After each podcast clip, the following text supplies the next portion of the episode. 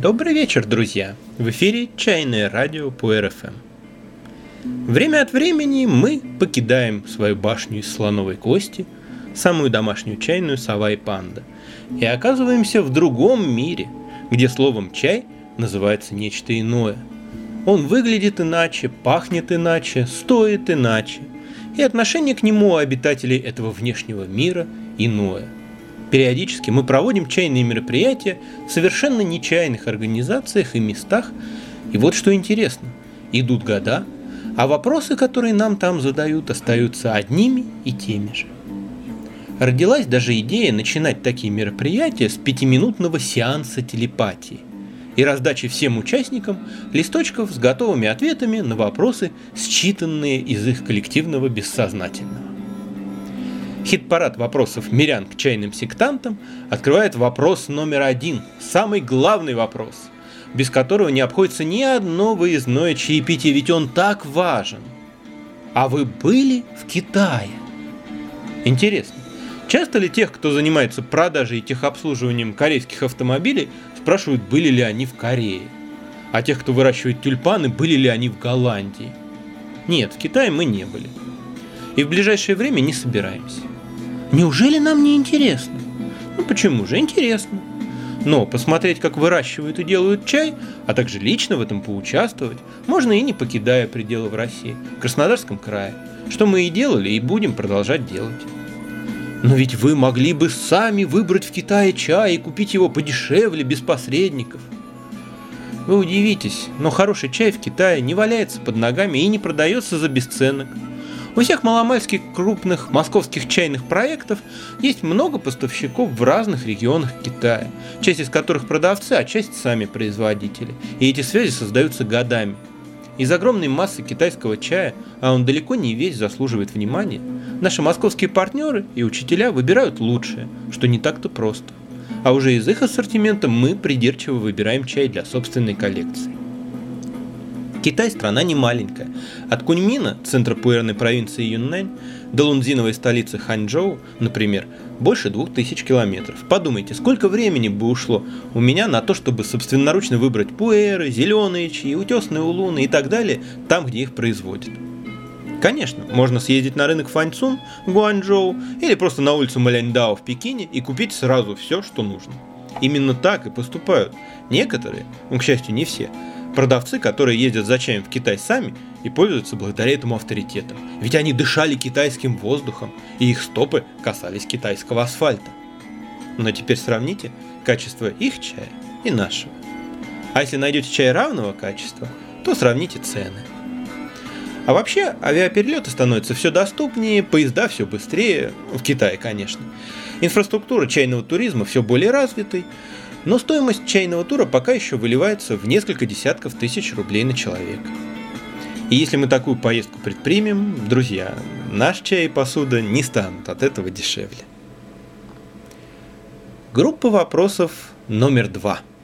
А какой чай хороший? А сколько стоит хороший чай? А где купить хороший чай? Друзья, слово «хороший» имеет два значения. Объективное – высококачественный – и субъективное, тот, который мне нравится. Я не знаю ваших вкусов. Не знаю, что вам нравится, а что нет. Поэтому я не могу ответить, какой чай будет хорош лично для вас. Это вам нужно выяснить самостоятельно. Почему вы погрустнели? Пробовать и выбирать – это же как раз самое интересное. А вот об объективном качестве чая можно говорить долго. Но если вы не умеете определять его на вид, запах и вкус – Проку от моих слов, от надписей на пакетиках, от адресов, паролей и явок заслуживающих доверия продавцов вам не будет. Это все равно, что спросить, как должна выглядеть обложка хорошей книги. И в каком магазине книги действительно хороши. Чтобы выбрать книгу по вкусу, нужно знать имена авторов, которые тебе нравятся, следить за их творчеством, или читать рецензии путевых критиков и быть в курсе литературной жизни. Или уметь по нескольким строчкам оценить таланты и умения писателя. А лучше все это сразу. А для этого, друзья, надо читать, читать, читать. Чтобы разбираться в качестве чая, надо пить чай, пить чай, пить чай. Другого способа нет. Надо различать несколько больших ярусов в пирамиде качества чая. Это как лиги в спорте. Можно быть чемпионом третьей лиги и пользоваться заслуженными почестями. Но в высшей лиге твоя игра вызовет только смех. Одно дело чай с полок супермаркетов расфасованный в красивые пачки, тысячами тонн, производимый конвейерами крупных корпораций из самого дешевого некачественного сырья. Это пищевой продукт, такой же, как магазинные йогурты или макароны.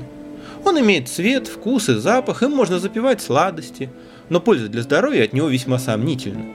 И к чайной культуре такой чай не имеет отношения. Это чайные Бушковые, Донцовые и Маринины. Их книги тоже кто-то читает. Другое дело развесной чай из специализированных чайных отделов и лавочек. Это чайные Коэльо, Дэны Брауны и Мураками. Массовый продукт для людей с претензией на продвинутость, для всех тех, кто не как все. Внешне красивый, но внутреннее содержание его настолько примитивно, что кажется серьезным и возвышенным только тем, кто не пробовал или не раз пробовал лучшего. В таких лавочках, помимо искусственно ароматизированных смесей, можно встретить дешевые, очень-очень простые подобия хороших известных сортов. Можно найти там дешевенький деньхун, дешевенький лунзин, дешевенький тигуанин. Конечно, это гораздо лучше, чем лисма или принцесса Нури.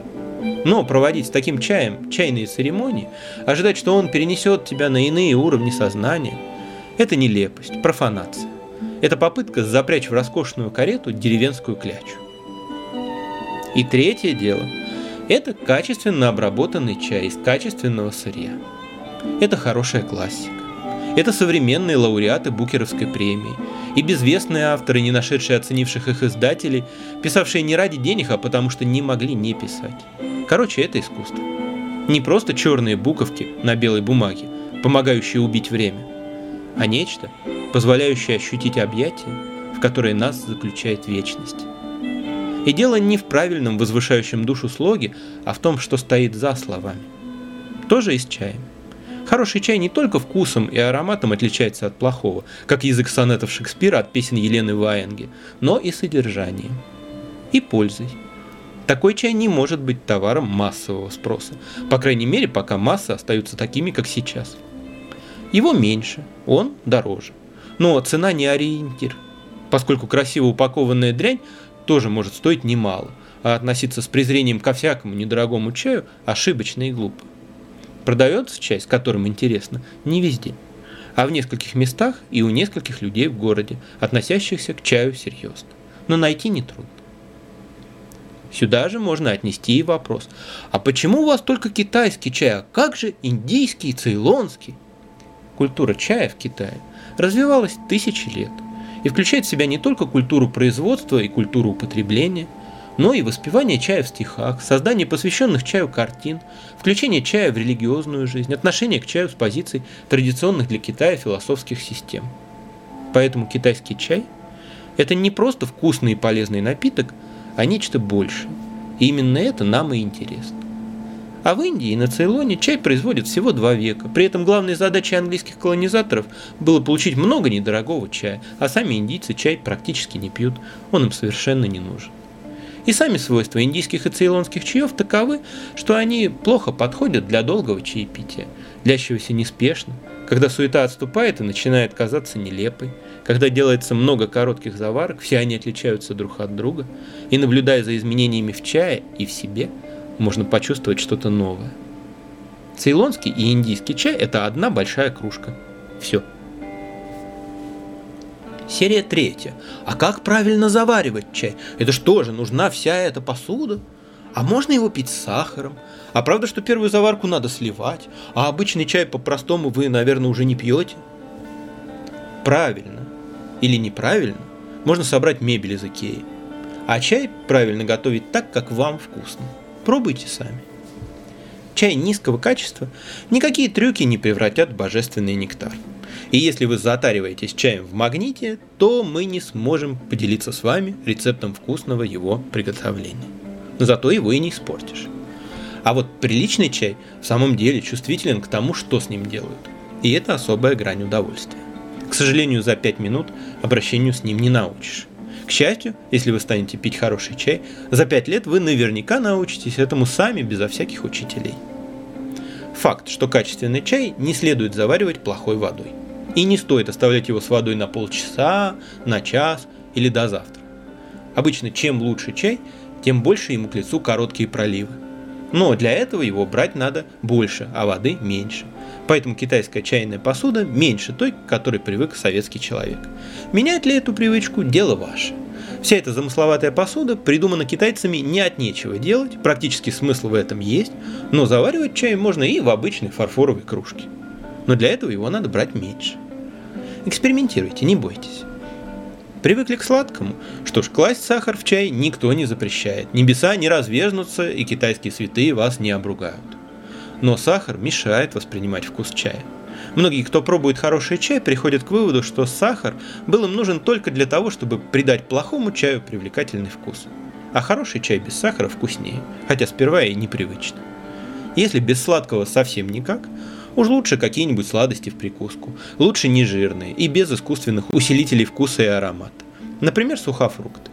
А вообще, есть небольшое число чайных закусок, которые не только не мешают, но наоборот помогают лучше воспринимать вкус чая. Например, сушеные, но не жареные, тыквенные семечки. И настоящее несладкое овсяное печенье. Первую заварку имеет смысл сливать лишь у чаев, которые раскрываются медленно и постепенно. У улунов, у плотных шупуэров, например, у Лао Чатоу, старых чайных голов, у старых долгоиграющих шенов. Но и это только в том случае, если речь о заварках, которые длятся несколько секунд.